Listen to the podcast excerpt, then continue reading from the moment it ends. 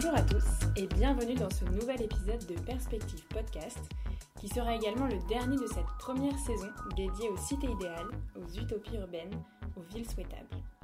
Durant ces derniers mois, nous nous sommes demandé quelle était la place de ces visions idéalisées dans nos défis urbains contemporains. En quoi l'utopie pouvait-elle nous être utile pour concevoir la ville de demain?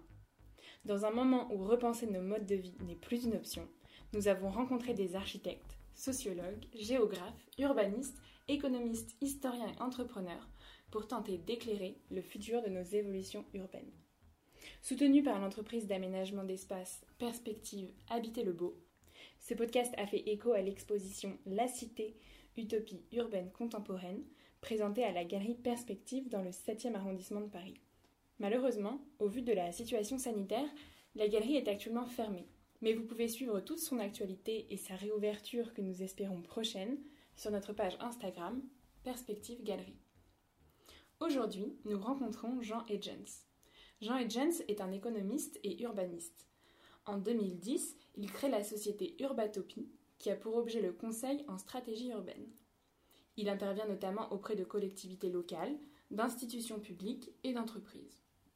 Il a publié de nombreux ouvrages et articles traitant des stratégies urbaines, de l'éco-urbanisme et de la Smart City. Pour préparer cet entretien, nous sommes principalement appuyés sur son article Quelles urbatopies pour le XXIe siècle publié en mai 2016 dans le numéro 19 de Urbia, les cahiers du développement urbain durable. Lors de notre échange, nous avons cherché à comprendre le rôle de l'utopie dans la fabrique urbaine concrète. Nous avons abordé la panne d'utopie du XXe siècle et nous sommes finalement interrogés sur le renouveau des visions utopiques aujourd'hui et leurs nouvelles caractéristiques.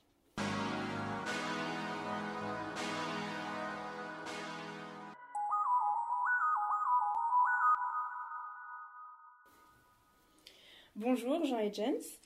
Alors, vous expliquez que la fabrique urbaine, donc en fait la conception de nos villes, découlait d'un processus de projection par étapes. Oui. Et que euh, parmi ces étapes, la critique d'un système existant et la pensée utopique avaient une place euh, importante, en fait presque introductive. Est-ce que vous pouvez revenir euh, rapidement sur bah, la place et le rôle qu'a pris cette pensée utopique et donc son aspect critique dans la fabrique de nos villes? Oui, alors la critique, si vous voulez, c'est les lumières, mais les lumières, il n'y a pas vraiment de pensée utopique, c'est plutôt une critique de la société monarchique, hein, le XVIIIe siècle, hein, Diderot, etc. Il n'y a, pas, a pas, à part euh, un texte de Diderot sur les suites au voyage de Bougainville, où il rêve d'un Tahiti, etc., mais il n'y a pas vraiment de pensée utopique, en fait, à ce moment-là. La pensée utopique, elle naît au début du XIXe, après l'échec de la Révolution, en fait. une pensée utopique, elle se définit par euh, plusieurs critères. Le premier, c'est qu'elle prend un retrait par rapport à l'histoire. Thomas More, Utopia, c'était une île qui était hors du royaume d'Angleterre, dont il était un acteur important. Deuxième caractéristique, c'est que ce sont des gens qui euh, pensent beaucoup aux détails. C'est-à-dire pour eux, c'est pas la théorie générale qui compte, c'est, enfin, il y, a une idée générale, mais elle doit se décliner dans du détail très précis. Par exemple, si vous lisez Utopia de Thomas More, la première utopie occidentale, il commence par décrire la largeur des rues, il dit que les rues font 8 pieds de large et, que les maisons ont deux portes, l'une qui s'ouvre sur le jardin, l'autre sur la ville. Et pour lui, c'est pas anodin du tout. C'est que ça correspond à un certain rapport à la nature, etc. L'utopiste aussi, il, par exemple, il va penser des plans de table, où on met un jeune, un vieux. Ils vont penser des rencontres entre les célibataires. Alors Platon qui avait inauguré le truc, c'était le bal nu où les, gens dansaient nus, comme ça il n'y avait pas de tricherie et on choisissait son conjoint en toute. Par contre, si, après ça on rompait le contrat, on était, on, était zigouillés. Et euh, Fourier avait imaginé des passages en verre pour que les gens puissent circuler dans la ville euh, sans prendre la pluie. D'ailleurs, ces passages en verre qui ont donné lieu, qui ont inspiré en fait toutes les galeries qu'on voit à Paris, à Bruxelles, euh, à Nantes, des galeries couvertes, c'est typiquement une application de la pensée utopique. Euh, alors ceci dit, dans la pensée utopique, il y a deux générations. Il y a ce que Lefebvre appelle les utopistes, les rêveurs, un peu comme Fourier, et les utopiens, c'est ceux qui réalisent un peu les rêves du second. Pour vous donner un exemple, je vais prendre le familistère de Guise, les poils Godin, vous connaissez. Il y a, toujours à Guise, euh, dans le nord de la France, euh, une usine. L'usine existe toujours. Et il y a tout, des bâtiments ouvriers. Ça s'appelait le palais social. Donc ça donne bien un concept, où des ouvriers du 1860 avaient, avaient une piscine, un lavoir, le chauffage central, enfin des, éléments de confort que seuls les bourgeois du, boulevard Haussmann avaient à l'époque. Hein. C'était vraiment une utopie qui été réalisée, mais lui c'était un chef d'entreprise il avait expliqué à ses ouvriers qu'il ne pouvait pas les payer beaucoup plus cher que le marché parce que sinon il mettait en danger son entreprise. En revanche, il leur offrait tout un nombre d'indemnités, un théâtre, un lavoir, euh, des potagers, etc., l'espace public. Et donc là, c'était vraiment une projection de la pensée de. Si vous voulez, si on reprend la chaîne, il y a les Lumières qui disent euh, ça ne va pas, il y a la Révolution qui dit ça va pas, et puis il y a euh, Proudhon, Cabet, Saint-Simon qui échafaudent différentes utopies. On pourra revenir après sur les formes du langage utopique. Et derrière, il y a des gens qui reprennent ces idées et qui les appliquent sur un terrain euh, concret, notamment celui de l'urbanisme. On peut prendre un autre exemple qui est celui de Paris d'Haussmann, où nous vivons. En fait, Napoléon III avait beaucoup, pendant sa période d'exil, lu les utopistes. Il avait aussi séjourné à Londres où il avait admiré euh, les jardins, les parcs. Et quand il a voulu transformer Paris, il avait cette vision et il a chargé Haussmann, qui lui-même s'est entouré d'ingénieurs polytechniciens, comme Algan qui a dessiné tous les espaces verts de Paris, qui était un polytechnicien saint-simonien. Donc il faut voir que l'école polytechnique en 1830-1840, c'était 50% des, élèves étaient euh, inspirés par les idées de Saint-Simon. Saint-Simon, c'était l'utopie euh, moderniste, c'est-à-dire que c'était par l'industrie, par le génie industriel qu'on allait changer l'humanité. Et donc, c'est tous ces gens qui ont créé après ça le canal de Suez, le canal de Panama. Donc, c'était un courant utopique. L'autre courant, c'est le courant plutôt social qu'avait, donc c'était plutôt par des formes d'organisation sociale qu'on allait changer les choses. Un troisième courant, c'était le courant hygiéniste, naturaliste, qui est de dire qu'il faut mettre de la nature dans, la société si on veut retrouver une. Euh, c'était le courant rousseauiste, en fait, hein, qui, se reprenait. Et, puis vous aviez un quatrième courant qui était plutôt culturaliste, qui était de dire, qui était plutôt italien, c'est Camille aussi, qui était de dire il faut qu'on garde le modèle de la vie médiévale, qu'on l'aménage, mais qu'on reste dans nos structures, dans notre histoire, dans nos racines. C'est modèle plus conservateur, mais c'est les quatre figures de l'utopie qui se sont croisées, qui se sont combinées, conjuguées, mais qui restent aujourd'hui d'actualité.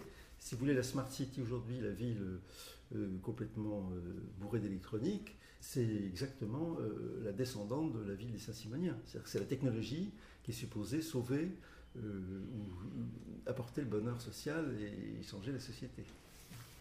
Ce qui peut être étonnant, c'est que souvent, ce qui caractérise les utopies, c'est leur caractère euh, irréalisable, imaginaire, fantasmé. Euh, cet attribut, il est quasiment intrinsèque à cette définition, à son étymologie. C'est une dérivation du terme. C'est vrai qu'à partir du moment où un utopiste prend une distance vis-à-vis de l'histoire, en disant la réalité, je l'oublie, un moment, je fais un, pas de côté, c'est un terme très à la mode aujourd'hui, c'est un pas de côté par rapport à l'histoire. On peut lui dire, à partir du moment où il, prend cette distance par rapport à l'histoire, il rêve.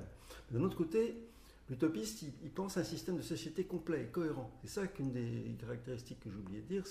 Une utopie, c'est pas une image urbaine, c'est pas simplement un beau dessin d'architecte, c'est un projet de société qui est complètement cohérent. C'est-à-dire que l'économie, le social, euh, la culture, la vie au quotidien, tout est réglé trop réglé même, comme dit Papier Musique. L'ancêtre de l'utopie, c'est le couvent monastique. Hein. le, couvent, l'abbaye, c'est une utopie complète, où chaque heure de, chaque moine est réglée, ou de chaque nonne est réglée euh, comme des prières à 4 heures, après ça on a 20 minutes pour bouffer, euh, on a le droit de parler pendant 5 minutes, tout est réglé. Euh, c'est ça l'utopie poussée à son extrême, c'est une vie complètement réglée et pensée dans sa globalité. Et vous expliquez que euh, de ces utopies, pensées jusqu'au moindre détail, découlent quasiment toutes nos organisations urbaines actuelles. Oui, elles ont inspiré euh, beaucoup parce que, si vous voulez, chez tous les urbanistes, depuis que le mot existe, qui est assez récent en fait, c'est 1850, hein, euh, Ildefonso Cerda, qui était l'urbaniste qui a changé le visage de Barcelone, qui a fait le nouveau Barcelone. Et tous ces gens ont été inspirés de culture socialiste et euh, pensait qu'en changeant la ville, on changerait la vie. C'est-à-dire qu'il y avait une incidence, c'est le credo de beaucoup d'urbanistes, dont moi d'ailleurs, qui dire euh, le cadre urbain a une incidence sur les gens, sur leur comportement. Euh, on ne vit pas de la même manière à Venise, on a plus de chances d'être amoureux à Venise qu'à Sarcelles, euh, dans des trucs en béton, on a plus de chances d'être violent dans une, dans cité euh, mal gaulée ou avec des éclairages euh, mal foutus, du bruit. donc il y a pas une corrélation, mais une incidence de la forme urbaine sur la, vie sociale. Ça, c'est un credo. Alors, il y a des débats au sein des urbanistes, il y en a qui disent c'est complètement faux, il n'y a aucune incidence. Moi, je pense qu'il y en a une, parce que je le ressens personnellement, que je ne me sens pas la même personne en fonction du cadre dans lequel je suis. Si je suis dans un cadre épouvantable, si je suis dans le Bronx, je vais être terriblement angoissé. Et si je suis dans d'autres cadres plus agréables, je vais au contraire euh, éprouver un sentiment de bien-être, euh, donc qui va me rendre plutôt sympathique avec euh, mes concitoyens. Dans l'autre cas, j'aurais pas envie de leur parler, si vous voulez. Hein. Donc il y, a eu toujours cette, cette idée que. Alors à partir de là, effectivement, les urbanistes étaient friands de théorie générale de la société heureuse, parce que ce sont des gens qui savent manier de l'espace, mais ils n'ont pas d'idée personnelle sur ce que c'est que doit être une société heureuse. Donc quand ils, trouvent quelqu'un qui leur explique, qui leur donne des, lumières sur ce que doit être une société euh, heureuse, bah, ils prennent. Et, d'un autre côté, les utopistes, qui sont des rêveurs au départ, ont besoin de réalisateurs. C'est-à-dire qu'à un moment donné, ils se rendent compte que leur truc, faire des réunions, euh, euh, des utopies de papier, à un moment donné, on a fait un livre, on l'a bien vendu, on en a fait deux, trois, puis à un moment donné, ça tourne en rond. Donc ils ont envie de voir leurs leur rêves se réaliser. Platon, il, s'est vendu à Denis de Syracuse, qui, avait écrit une cité idéale. C'est une des premières utopies, hein, la République, c'est une des premières utopies. Il a essayé de la vendre à Denis de Syracuse, qui était un épouvantable tyran, qui l'a viré au bout de six mois. Mais il avait envie que son truc, ça reste pas un bouquin, que ça, soit, que ça devienne vrai. Et ça, ils ne savent pas faire. Un, gars qui est capable de, ou une femme qui est capable de concevoir une cité idéale, c'est généralement pas le même, parce qu'il faut s'extraire de la réalité, qui est capable de la réaliser, de la transformer euh, en mur, en, réalité, si vous voulez. Et euh, donc, est-ce comme ça que vous expliquez que malgré que nos villes découlent d'utopie, on associe toujours l'utopie à quelque chose de fictionnel, euh, voire de lointain, d'impossible? C'est-à-dire que l'image la plus connue de l'utopie, c'est celle de l'utopiste, euh, du rêveur, mais, mais c'est vrai qu'il y a un cheminement euh, après qui va dans la réalité. Alors, c'est vrai qu'aussi en, en, se réalisant, l'utopie, elle perd de sa magie, parce que quand on se confronte à la réalité, bah, moi j'aime bien le Familistère, c'est un, endroit, si vous intéressez à l'utopie, il faut que vous y alliez, hein. c'est à deux heures d'ici c'est absolument magique, parce que c'est une des seules utopies qui a été réalisée à une échelle de 3000 personnes quand même, et qui a duré 100 ans. C'est-à-dire qu'à la fin de l'utopie, en termes, il y avait une, partage, il y avait un projet urbain qui a été réalisé, mais aussi un projet social qui était que l'entreprise était détenue par les salariés. Donc c'était quand même la participation avec 100 ans d'avance. Et ce qui est drôle, enfin, même, drôle ou triste, c'est que cette utopie a sombré en 1968, au moment où une autre utopie était en train de naître sur les barricades de Paris, l'utopie libertaire. Euh, ça a été la fin de l'utopie du familistère en tant qu'utopie sociale, et c'est devenu une société anonyme classique, parce qu'elle avait, elle avait fait faillite, elle n'avait pas résisté au truc, donc ça a été repris par des, du business as usual. Mais, c'est quand même une utopie euh, formidablement intéressante, et, voir l'architecture, il y a évidemment il y a des verrières, parce que Godin, Jean-Baptiste Godin avait lu Fourier, était un passionné de Fourier, sauf que Fourier, lui, voulait faire accorder les passions de l'humanité. Godin, c'était un industriel, il disait, bon, le bonheur social, il faut quand même travailler un peu, il faut savoir compter, il y a un aspect raison, raisonnable. Une société, ce n'est pas uniquement avec des, des flamboiements que ça se gère, ça se gère aussi avec des intérêts, avec la satisfaction de besoins, etc. Alors justement, vous exprimez que euh, au-delà finalement de ces dimensions sociales, techniques, politiques, etc., il est euh, absolument nécessaire dans la conception d'une utopie de créer, enfin de mettre des images sur cette conception. Alors ici, je cite votre article, vous y écrivez Repenser les villes, ce n'est pas seulement poser des principes, c'est aussi proposer des visions, des images et des formes urbaines rendant ces principes désirables et réalisables. Donc on comprend que euh, pour se projeter dans un futur euh, souhaitable et tenter de l'atteindre, en fait on a besoin de le voir. C'est-à-dire qu'un élément nouveau qui, se produit depuis, disons, 30 ans, c'est que le maire n'est plus le Deus ex machina qui peut décider tout seul de la forme urbaine. Quand on a fait Paris, le Paris où vous vivez, euh, il y avait Napoléon III, Haussmann, Algan, quelques gars, quelques ingénieurs polytechniciens saint-simoniens, et ils décidaient à 10 de ce qu'ils allaient faire. Hein. Je veux dire, ils s'embêtaient pas. Hein. Ils faisaient pas de réunion de quartier, les, gars. Hein. C'était comme ça. Et je veux dire que même jusque en France, dans les années, toute la reconstruction, ça s'est fait exactement de la même manière. De Gaulle et de l'ouvrier, ils ont les grands ensembles, c'était de l'ouvrier, cinq groupes de BTP, 10 architectes euh, près de Rome, qui ont fait tous les, grands ensembles et les villes nouvelles. C'est une dizaine de personnes. Donc ça, c'est plus possible, heureusement. Mais ça, change complètement la donne, parce que la projection du gars qui... Il faut voir comment Le Corbusier a, fait Chandigarh. Sous le gouvernement indien voulait faire une ville près du Pakistan, lui a dit, voilà, carte blanche, allez-y. Il dessinait son truc, et puis euh, on, déroulait. Il était tout seul, avec 4-5 euh, gars qui dessinaient avec lui. Et, et Niemeyer à Brasilia, c'est pareil. Il a dit, moi, je veux un oiseau. il a dessiné un oiseau, puis on a fait la ville autour du truc. Et du coup, c'est une ville totalement inhabitable, parce que les avenues font 250 mètres de large. Les pauvres gars qui n'ont pas de voiture, sous un cagnard impossible, ils, doivent traverser les avenues de 250 mètres. Vous emmenez, envoyer un gosse à l'école. Enfin, c'est des villes faites par des, des gens qui étaient complètement déconnectés et qui n'avaient aucune remontée. Aujourd'hui, c'est pour ça que les images sont importantes, c'est qu'on ne peut plus projeter comme ça. C'est fini heureusement. Les inconvénients, c'est qu'il n'y a plus de visionnaires, mais l'avantage, c'est qu'au moins, euh, quand une ville est mal, gaulée, tout le monde est, co-responsable, enfin, à des degrés variables. Mais, euh, donc, il faut des images pour pouvoir convaincre, pour pouvoir montrer, parce que c'est vrai que c'est très difficile de, théoriser. Enfin, l'urbanisme, si on vous dit on va faire une rue qui fait 9 pieds de large, comme le disait euh, Thomas More, qu'est-ce que ça veut dire, ou même si on parle en mètres, Qu'est-ce que ça vous dit Vous, une rue de 15 mètres de large, ça vous dit rien. Qu'il faut les marcher. Non, mais vous vous rendez pas compte de ce que ça signifie en tant que volume, en tant qu'espace. Il faut vous montrer l'image, il faut montrer ce que ça fait. Et ça, c'est fondamental. Aujourd'hui, d'ailleurs, il y a des outils numériques qui sont intéressants, qui permettent à des, citoyens de simuler. On leur dit on va aménager telle rue. Il y a plusieurs options. On met des arbres, on ne met pas d'arbres, on met un immeuble haut, on le met bas. Et sur l'écran, ils font leur choix et automatiquement l'image euh, résultante virtuelle se produit. Donc on voit tout de suite l'allure que va avoir la rue.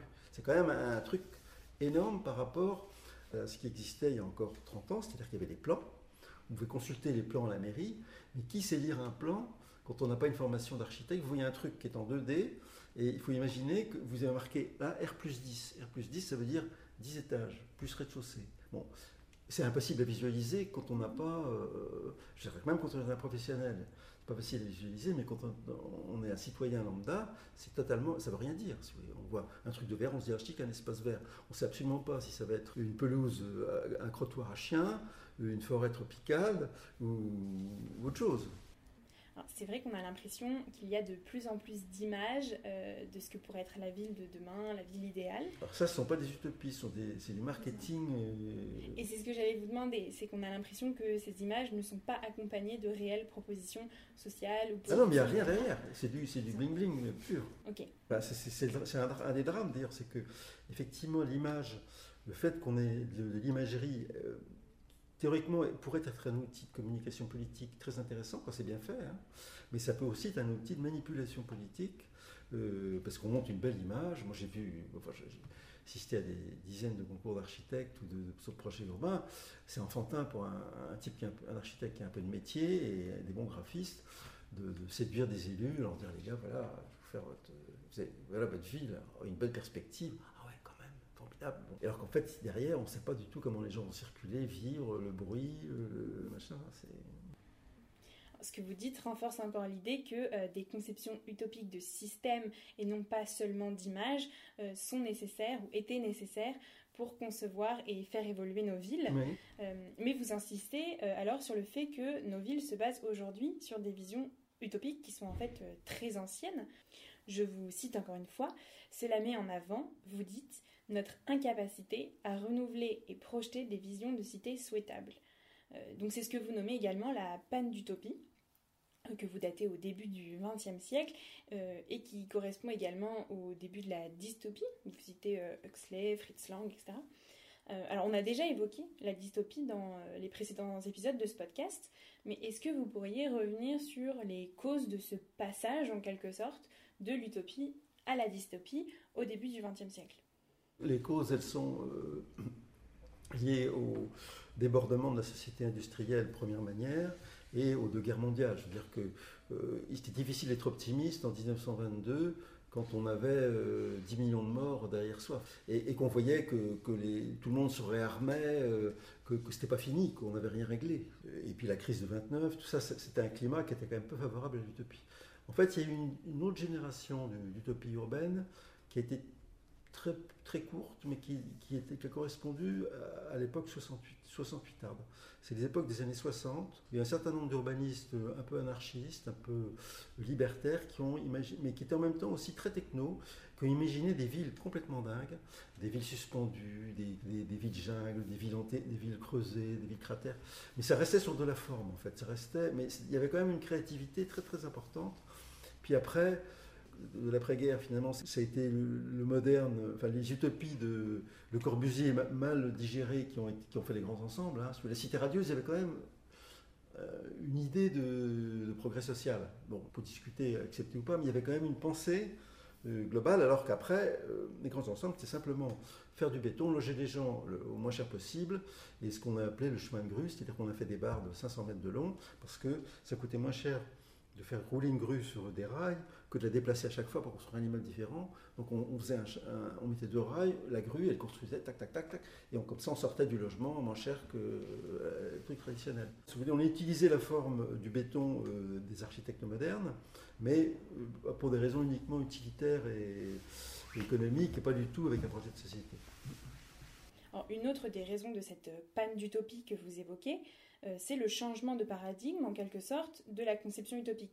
C'est-à-dire que euh, le concept, comme vous nous l'expliquiez au départ, euh, d'un utopiste qui va imaginer seul une ville d'échelle réduite ou moyenne, selon un modèle urbain unique, universel, et qui répondrait à une critique et un problème ciblé, en fait, c'est plus du tout d'actualité. Et... Non, c'est pas d'actualité, ça correspond pas à ce que demandent les gens, mais il y a encore des, des gens qui y croient, et notamment dans l'aventure Smart City, il y a le projet dans, les pays, parce que si vous voulez, nous, l'urbanisation, elle est jouée en Europe, hein. c'est fini.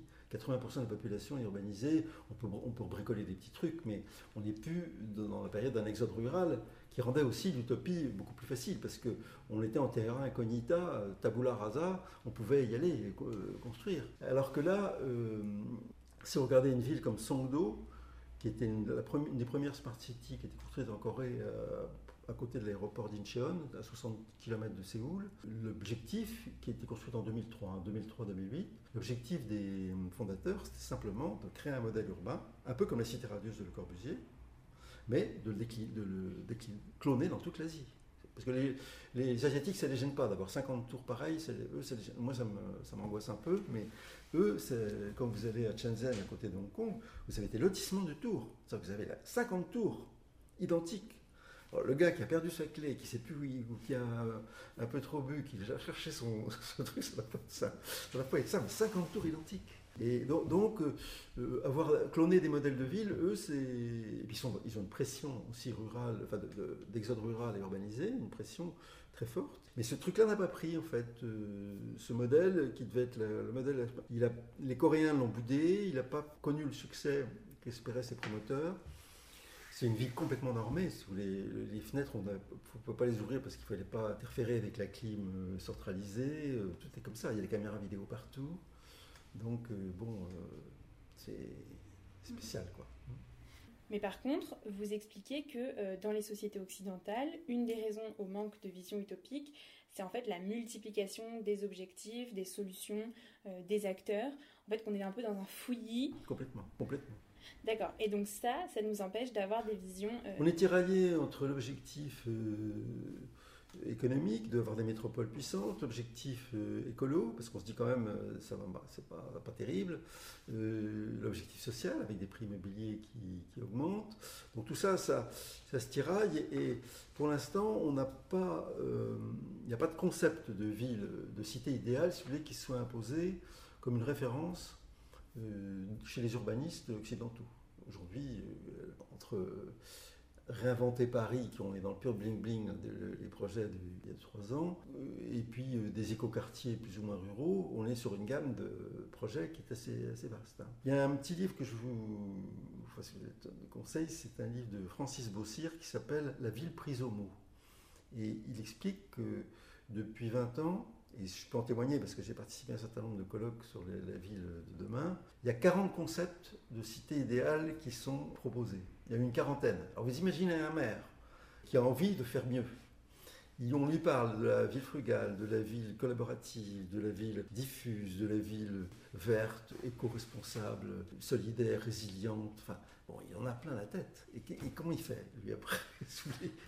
Il n'y a, jamais eu, en fait, de théorie générale de la cité idéale, mais il y a eu des modèles. Moi, je crois que les utopies urbaines, elles se sont diffusées euh, par. Euh, il y a eu l'idée, et puis après, il y a des gens qui ont réussi à faire prendre l'alchimie et c'est le cas de Paris et d'Haussmann, parce qu'on peut dire critiquer tout ce qu'on veut sur Haussmann. Ils ont réussi à imposer un modèle urbain qui a été copié par toutes les villes d'Europe. Donc c'était pas si mal en fait. Euh, maintenant on peut trouver, trouver, des défauts, etc. Mais c'est un modèle, de même que New York, moi je ne suis pas du tout euh, fan de l'architecture verticale, mais il faut reconnaître que le modèle de Chicago, euh, New York de la ville verticale, il a inspiré tous les quartiers d'affaires du, monde. Donc il y a un moment donné où un modèle il devient, euh, il incarne une sorte d'utopie. On se dit, euh, on aimerait avoir ça. Il faut, lire le, discours de Sarkozy euh, quand il a lancé le projet du Grand Paris. Dans tout projet urbain, il y avait une dimension utopique. Il a dit, Paris, Grand Paris aura les plus hauts tours d'Europe.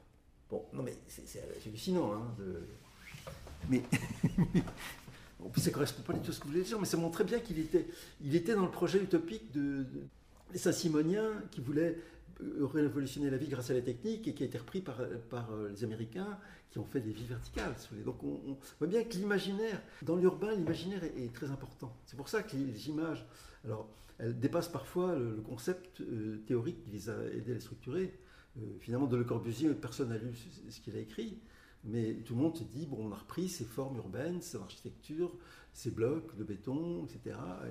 En les copiant plus ou moins bien. Et après ça, l'utopie, l'idée générale, l'idée généreuse, elle se défie, puis il ne reste plus que l'enveloppe, la forme, si vous voulez. Alors, vous dites qu'aujourd'hui, le principe de projection du penseur au bâtisseur, en fait, il a cessé de fonctionner. Et donc, on s'éloigne de manière assez radicale du principe de l'utopie en tant que conception libre et sans contrainte technique.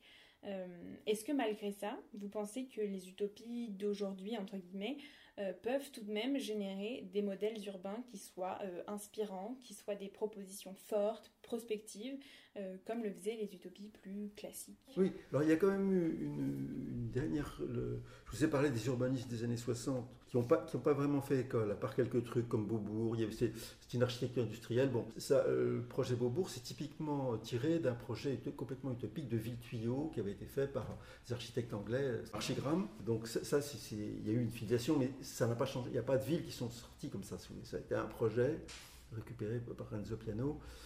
Mais euh, l'autre modèle qui est apparu au courant des années 90, c'est l'écoquartier. Donc ça c'est Vauban. Alors on est retombé sur une échelle de village, de, micro-village, avec des trucs qui étaient quand même très cohérents. Parce que Vauban, c'est un projet, euh, il n'y a pas que la forme urbaine, il y a l'école qui est ouverte où les parents peuvent aller chercher les enfants, les stationnements qui sont déportés à la sortie du truc, il y a tout un système de gestion collective. Il n'y a pas l'économie, mais à part ça, c'est quand même un projet de société complet. c'est vraiment une dimension utopique. C'est ce que j'allais vous demander parce que, en fait, on a introduit ce podcast avec euh, l'architecte et docteur en architecture Léa Mosconi. Et avec elle, on a abordé la naissance de la conscience écologique dans l'architecture à la fin du XXe siècle. Et quand on lui a posé la question, elle n'était pas vraiment certaine euh, que euh, cette prise de conscience écologique ait généré un nouvel élan pour la pensée utopique, alors que vous, au contraire, cette prise de conscience écologique euh, et notamment la conception des écoquartiers, vous voyez ça comme un renouveau pour l'utopie. Été quand même une étincelle. Hein. Je veux dire que le... alors elle c'est toujours la même chose. Il y avait une idée qui est parfois assez solide et lumineuse, et puis après il y a, la copie, les copies, puis plus ça copie, plus, plus c'est moche, hein. plus, l'idée se perd, si vous voulez, parce qu'on se confronte aux réalités. C'est vrai que les écoquartiers à la française, c'est une cata. Je veux dire. On ne peut plus vraiment appeler ça des utopies. Non, c'est, des, des, l'État a mis des normes en disant qu'il faut que vous ayez tant de mètres carrés de verdure, tant de mètres machin. Il a complètement normé le système, et ça a complètement pollué le, truc. Mais au départ, il faut voir qu'un truc comme Vauban, je ne sais pas un chiffre exact, mais au moins 5000 élus locaux qui sont allés voir français, des quarantiers d'élus municipaux euh, ils en peuvent plus de voir des Français chez Vauban, à Vauban. Ils, vont encore un quart de mer. Alors les, gars qui viennent à 50, tout le conseil municipal, voir le truc, puis après ils vont faire euh, un lotissement avec, vraiment un peu, de, lierre sur les murs. Quoi. Mais il y a une dimension onirique quand même, se dire il faut qu'on fasse quelque chose d'autre. Il y a le constat qu'un lotissement de Maison Phoenix, c'est moche, quoi, et qu'on n'a pas envie de faire ça. Mais après ça, dès qu'on en sort, on se rend compte qu'il y a des... Mhm. Parce que, en fait, vous expliquez qu'il y a beaucoup de ces archétypes urbains euh, donc, que vous décrivez qui, en fait, sont une forme de greenwashing, mais que finalement, malgré ça, ils répondent aux caractéristiques de l'utopie contemporaine, ils sont cohérents avec notre époque. Euh, pourtant, euh, il ne semble que peu critiques, ils sont en fait dans la continuité de nos modes de vie actuels, et on peut avoir l'impression qu'ils endorment les citoyens. Est-ce que ça veut dire que l'utopie a perdu toute sa dimension critique? Ben, De toute façon, si vous voulez, l'utopie. Enfin, chaque époque génère ses utopies. Alors, je reprends mon départ. Il y a une société qui a des, forces et des faiblesses. Donc, sur les faiblesses naissent des critiques. Les critiques vont susciter des gens à imaginer autre chose. Et là, c'est là qu'intervient l'utopie. Parce que la critique pure, les universitaires qui critiquent euh, la société de consommation, il y a des, bibliothèques entières, si vous voulez, hein, de gens. Mais simplement, à la fin du livre, on leur dit So what Qu'est-ce qu'on fait? Ah, je sais pas. Euh, il, faut, il faut en débattre. Bon, très bien, on va en débattre. Mais euh, l'utopie lui dit Moi, débat, ça va bien, mais moi, je, vous propose un truc. Je mets sur la table une idée, un machin cohérent. Maintenant, vous en faites ce que vous voulez, vous le prenez, vous le prenez pas, vous le discutez, mais moi, ce qui m'intéresse, c'est de faire un truc qui soit pas simplement une critique ou une modification à la marge d'un système qui va pas, mais un projet qui tient la route. Après ça, il tient ou il tient pas. Mais l'idée fondamentale, c'est ça. L'écoquartier est là-dedans, si vous voulez. Par contre, réinventer Paris où les Bouygues, etc., va prendre des tours et mettre des arbustes dessus, c'est une escroquerie. Je veux dire, enfin, d'abord, c'est pas une escroquerie parce qu'ils n'ont jamais dit qu'ils faisaient une utopie. Si, il y a le mot réinventer qui est une qui, qui réinvente rien du tout. Mais, euh, bon, ça, c'est du marketing. Alors, oui, pour répondre à votre question, chaque époque a des défauts, des qualités des défauts. Les défauts suscitent des utopies, les utopies suscitent des projets, puis qui à terme se banalisent, deviennent lambda. Un type qui ferait un immeuble haussmanien aujourd'hui, on dirait bravo, euh, Haussmann a déjà fait la même chose il y a 150 euh, Sauf qu'au moment où Haussmann l'a fait, c'était vraiment nouveau. C'était vraiment nouveau d'avoir ce type d'habitat, ces avenues plantées il faut, voir que Paris, c'est une ville du Moyen-Âge à l'époque. Hein, ça puait, des égouts partout. Avoir des grandes avenues comme celle-ci qui sont plantées d'arbres, c'est un truc qui n'existait pas. Je dire qui, n'existait pas dans, des capitales. Donc c'était vraiment révolutionnaire. Les jardins, jardins publics, les buts de Chaumont, euh, les Tuileries, tout, ce, maillage de la ville par des parcs et des jardins, c'était un truc qui n'existait pas. Donc c'était vraiment une ville, euh, c'était un projet urbain très intéressant, hein, le, Paris Moi je suis je suis un grand admirateur de, pense que tout ça a été fait en 20 ans. Alors c'est vrai que c'était c'était pas avec des réunions de quartier. Hein. C'était à la Schlag, c'était au Bulle, on tapait des, quartiers. Enfin, c'était une autre époque, hein. mais il n'y avait pas eu, il pas trop de concertation. Hein. C'est même pas du tout. Et pensez-vous que de ces réunions de quartier, de la concertation citoyenne, pourrait émerger une vraie vision utopique innovante? Non, alors il y a des choses qui se font, mais c'est un problème d'échelle après, parce que vous avez des trucs qui se font à l'habitat participatif, on va faire un petit immeuble par-ci, mais ça reste plutôt à l'échelle d'un quartier, d'un îlot. Alors, euh, moi, c'est vrai que les grands projets urbains euh, qu'ont fait les métropoles, euh, bon, au départ, il y avait une ambition utopique. Quand on voit ce qu'ils sont devenus, Île de Nantes ou Bordeaux-Car-Saint-Jean, bon, il n'y a rien d'utopie hein, dans la réalité. Il y a un peu plus de pistes cyclables, etc. Mais si vous voulez, c'est ça, s'est terriblement appauvri. Puis il y a la logique de marché, on, fait des petits T2 parce que ça se loue mieux, on fait des trucs parce qu'on a des fiscalisations Pinel, donc on rentre dans des mécaniques, si vous voulez, qui font comme un tout se ressemble. Confluence à Lyon, vous prenez l'île de Nantes à Nantes, vous prenez le Gym Gemco à Bordeaux, vous avez les mêmes, les mêmes immeubles. Hein. Donc à un moment donné, une logique. Alors vous avez quelques architectes, euh, qui retrouvent toujours les mêmes, Ports Zampar ou d'autres, qui, qui, viennent faire leurs petits trucs. on est très loin d'une pensée utopique, à mon avis. Et justement, dans cette euh, dichotomie entre ce qui va être fait par les pouvoirs publics et ce qui va relever plutôt d'actions individuelles, euh, nous avons vu toujours avec l'architecte euh, Léa Mosconi qu'il y a deux grandes tendances pour penser la ville de demain. c'est la décroissance et la croissance verte. et les archétypes urbains dont vous parlez, certains rentrent plutôt dans la décroissance. par exemple, vous parlez de la ville ludique, de la ville frugale, etc et d'autres, comme l'éco-métropole, la Smart City, la mégapole verte, euh, s'inscrivent plutôt dans la croissance verte. Est-ce que, euh, face à ces deux tendances, vous pensez qu'il y a des modèles qu'il faudrait favoriser? Bah, D'abord, moi je pense qu'il n'y a pas que deux tendances, il y en a plus que ça. Il y a aussi la, croissance pas verte, qui est quand même majoritaire. Hein. La Smart City, elle était supposée de croissance verte, elle n'est pas du tout verte. donc il y a les, projets de villes complètement techniques, notamment en Chine. C'est vrai, avec peut-être une dimension un peu d'économie d'énergie, mais on ne peut pas appeler ça des projets écologiques, si vous voulez. Moi, je crois que c'est plus, plus varié que ça. D'ailleurs, je ne suis pas partisan d'utiliser le terme de croissance pour euh, caractériser les projets urbains, parce que finalement c'est un concept économique. De décroissance, on reste dans l'économie. Même quelqu'un qui est décroissant, il reste, prisonnier d'un critère économique. Et je pense que ce n'est pas une bonne idée. Je pense qu'il faut dépasser le concept économique et au contraire dire, bon, on ne sait pas combien ça coûte, combien ça rapporte. C'est la force d'ailleurs des, politiques urbaines, parce que pour une ville, si vous voulez, la notion de PIB, ça n'a aucun intérêt. Ça, ça ne signifie rien. La croissance économique d'une ville, ça ne veut rien dire. On n'est pas capable de la mesurer. Autant un État, il sait qu'il a fait 2 ou 3% de PIB en plus, autant la ville de Nantes, il est incapable de le savoir, on ne peut pas le mesurer.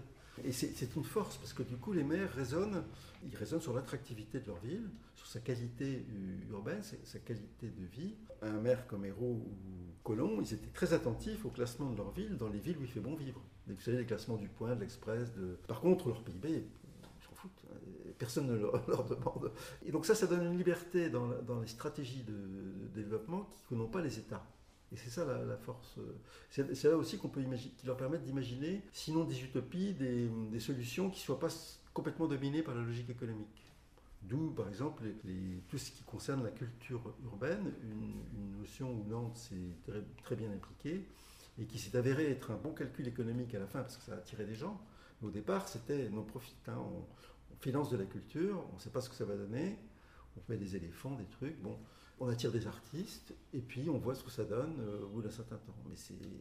Voilà. Alors du coup, vous expliquez qu'aujourd'hui, une nouvelle forme d'utopie s'invente euh, entre la vision autoritaire d'une projection unilatérale et la voix euh, un peu brouillonne des initiatives quasi individuelles. Et donc l'utopie contemporaine serait un mélange vous écrivez même un patchwork de différents modèles utopiques. Oui, c'est ça. Pour l'instant, on est un peu là-dedans. Comme on ne sait pas, eh ben, euh, une ville comme Nantes ou Bordeaux, elle va avoir son quartier d'affaires qui va être complètement euh, du sous-New York, enfin avec deux, trois tours. son quartier alternatif, c'est la cité Darwin à, Bordeaux, où il y a des, cool qui vont faire des chaussures en peau de poisson et des trucs comme ça, puis des vélos, réparer des vélos. Et puis euh, un quartier cultureux euh, où on aura des peintres, des artistes, etc., des designers, des galeries comme la vôtre, éventuellement dans une ancienne friche industrielle. Tout ça, ça bricole. Mais c'est bien d'ailleurs parce que ça décrit une diversité, mais on ne peut pas dire que c'est un projet urbain, c'est pas la cité comme le pensait Niemeyer quand il a pensé Brasilia, ou Le Corbusier quand il a pensé euh, Chandigarh. C'est ça. Et vous, vous mettez en garde contre ce que vous appelez le relativisme urbain.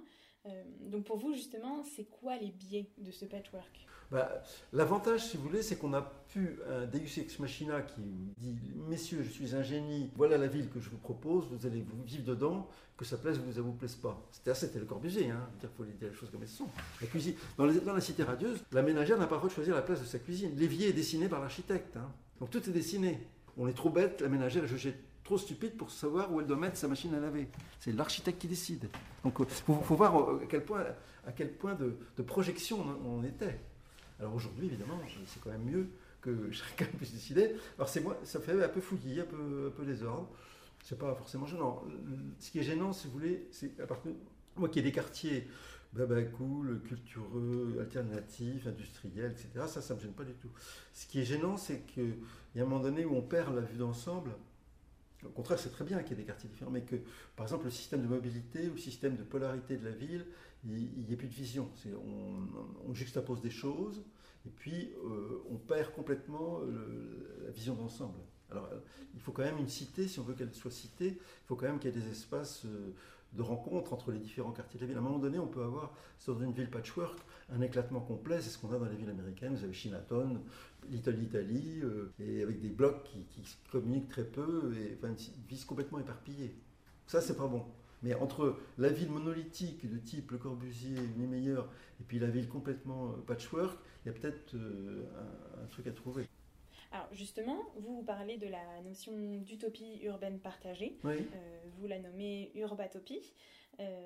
et dans laquelle en fait on passerait du système de projection qui ne fonctionne plus à un système de tissage. Euh, est-ce que vous pourriez revenir sur le concept à la fois de tissage et d'urbatopie?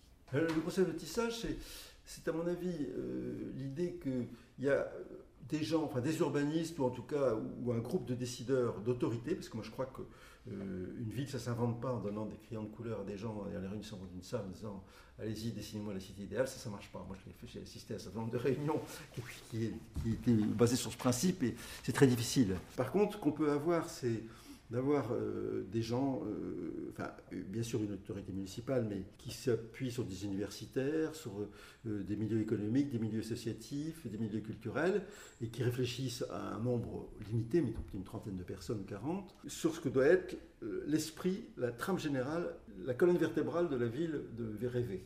Et ça, c'est la trame. Et après, dans les cases de la trame, on laisse la liberté pour que chacun puisse tisser c'est pour ça que ça devient un patchwork. Mais il y a quand même une trame. C'est important parce qu'une ville, c'est pas une juxtaposition de quartier, c'est ordonné selon certains. Voulez, un, un, exemple assez euh, idéal, je veux dire, d'utopie réalisée, c'est le Paris des années 1920-1930. Paris, c'est 100 villages. 100 villages, Auteuil, Passy, Belleville, qui ont chacun leurs caractéristiques. Mais il y a une armature en métro qui fait qu'il n'y a pas de centre unique, c'est une architecture qui est assez astucieuse parce que c'est un, réseau en map monde. En fait, qui s'est fait un peu par hasard parce qu'on ne savait pas trop creuser sous la terre au début du XXe siècle. On n'avait pas de tunnelier sous les trucs pour aller euh, creuser profond. Donc, c'était des gars qui, avaient à l'appel, à la pioche, euh, qui creusaient. Donc, on a pris les avenues qui existaient à Paris pour créer le réseau de métro. Ces avenues, elles avaient été tracées sur les tracés des anciens remparts, qui étaient donc circulaires. Donc, si vous voulez, vous avez une trame idéale, en fait, c'est-à-dire des cercles, des grands boulevards, boulevard Montparnasse, et des radiales, Saint-Paul, boulevard Saint-Germain. Et tout ça, ça se croise à différents points, Strasbourg, Saint-Denis, Montparnasse. Et donc, vous n'aviez pas un pôle unique qui contrôlait tout. Si vous prenez par exemple maintenant la région parisienne, c'est tout le contraire. Vous changez la focale, vous, sortez de Paris Intramuros et vous sortez sur le Grand Paris. Vous avez toutes les lignes qui se croisent au euh, toutes les lignes de RER, e donc avec un point unique qui est complètement favorisé, et, donc vous n'avez plus cet effet de village. Parce qu'en fait, dans, dans, le système de village euh, euh, parisien, chaque quartier était à quelle distance de tous les autres Sauf peut-être Auteuil qui était un peu paumé ou Belleville, mais ce n'était pas très grave parce qu'ils pouvaient toujours se raccrocher aux autres. Et, et ça fonctionnait, c'était vraiment une très belle harmonie entre une structure, parce qu'il y avait vraiment une structure qui était apportée par ce métro et cette trame ferroviaire, et des, spécificités avec le Faubourg du Temple, on fabriquait des meubles, chaque quartier de Paris avait sa fonction. Les Halles, qui était le marché à l'époque, le Sentier où c'était de la fringue, d'autres où c'était la banque, la finance, mais il n'y avait pas. Euh, c'était une ville extrêmement, euh, sur le plan d'organisation, qui, a atteint un, optimum hein, à l'époque. Donc pour vous, l'utopie, c'est d'avoir des espaces empreints de leur spécificité, mais englobés dans une organisation plus autoritaire. Une structure de, une structure de transport qui soit décidée et qui soit cohérente. La structure vient des transports. Complètement. Ça, la mobilité, si vous voulez, dans une ville, euh, si on laisse partir ça, c'est foutu. la ville est engorgée et vous contrôlez plus rien. C'est pas les transports qu'on contrôle contrôler une ville, parce que c'est au point de croisement du réseau que des centralités, vous n'avez même pas besoin de créer des centralités, elles vont se faire toutes seules. Il suffit de décider les, des points où les choses vont se croiser. Et, spontanément, vous allez avoir autour des points les plus accessibles de la ville. si vous en créez un seul, qui va être le centre, tout, se croise au milieu, vous allez créer un truc monstrueux avec des, prix fonciers fabuleux au milieu, truc, et ça vous allez avoir une courbe en cloche. Plus les gens vont être loin, plus ils vont être pauvres. Vous avez un système. Si au contraire, vous créez un réseau qui va être euh, réparti, vous allez créer des polarités qui ne vont pas se manger les unes les autres, qui vont coexister. Et c'est ça. Et c'est pour ça que moi je crois que la, vraie utopie, c'est aujourd'hui d'avoir un réseau vraiment bien pensé, adapté à l'échelle d'une ville, et puis des libertés, euh, des règles d'urbanisme bien sûr, mais aussi des libertés d'invention dans chaque, euh, chacun des sous-cases. C'est ça, ça, le truc. Bon, alors vous y avez quasiment répondu, mais je vous pose la question rituelle de ce podcast. Euh, quel serait votre espace de vie utopique pour demain? Moi, je crois que j'avais écrit un livre là-dessus, mais qui s'appelait La ville frugale. Je crois qu'aujourd'hui, nos villes sont considérablement euh, gaspilleuses de ressources hein, et qu'on pourrait vivre beaucoup mieux en ville avec, euh, en dépensant beaucoup moins d'énergie. Je pense par exemple que tous les transports ludiques qu'on voit arriver, il y, a, un potentiel fabuleux. Vélo, patinette, ça dépend où on habite ou comment on truc, mais ça va plus vite qu'une voiture en milieu urbain, ou même vitesse porte à porte, quand on résonne porte à porte. Pour faire des villes vraiment frugales, il faut aussi qu'elles soient. Euh, il y a une question d'aménagement du territoire, c'est qu'il ne faut pas. En France, on a un problème, c'est que tous croisent sur Paris. Je pense que ce que j'ai parlé de réseau euh, pas radial, mais en éponge, il faudrait qu'il soit aussi à l'échelle nationale. C'est-à-dire qu'on puisse aller de Nantes à Bordeaux sans passer par Paris, par exemple. un jour, j'étais à Saint-Etienne, je vais être à Bordeaux le lendemain. Ben, j'ai fait tous les, tous les trucs. La seule solution, c'était Paris. C'est quand même un hasard. Au sud de Saint-Etienne, Bordeaux est là, Paris est là. Ben, tac, tac. C'est quand même pas normal. Si on veut que, qu'on ait des, des métropoles et des villes moyennes, que tout soit popularisé sur Paris, ça va se jouer aussi sur les transports. Aujourd'hui, ce qui fait la différence entre une ville moyenne qui crève et une ville moyenne qui s'en sort, c'est la desserte par TGV hein, ou par un RER e qui va l'amener sur une gare TGV. C'est radical. Donc l'architecture de transport, ça, ça ne peut pas se décider euh, dans des réunions de quartier euh, avec des crayons de couleur donnés aux habitants. C'est vraiment. Euh, on peut leur demander leur avis pour ajuster le truc, mais il faut vraiment que ça soit pensé à l'échelle de la ville et en fonction de ce qu'on veut, du mode de déplacement qu'on veut promouvoir. Quoi. Et c'est vrai que vous expliquez aussi que la ville frugale, ce n'est finalement pas une ville de privation ou de renonciation au plaisir. Ah, bah, bien sûr. La frugalité, c'est pas un principe de pénitence, c'est un principe. Alors, plus de satisfaction avec moins de ressources. Donc, euh, c'est un principe épicurien.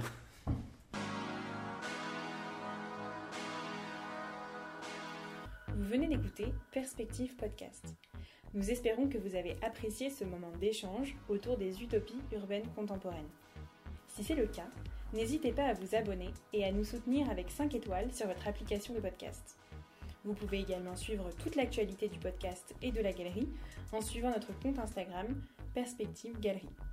Vous pouvez également nous contacter par mail à propos de cet épisode ou à propos d'un autre projet à l'adresse galerie at Toutes les références citées sont à retrouver dans la description de ce podcast. Merci de votre écoute, chères auditrices et auditeurs, et rendez-vous très bientôt pour la nouvelle saison de Perspective Podcast, saison qui fera écho à la nouvelle exposition présentée dans la galerie Perspective et dont nous avons hâte de vous parler. À très bientôt!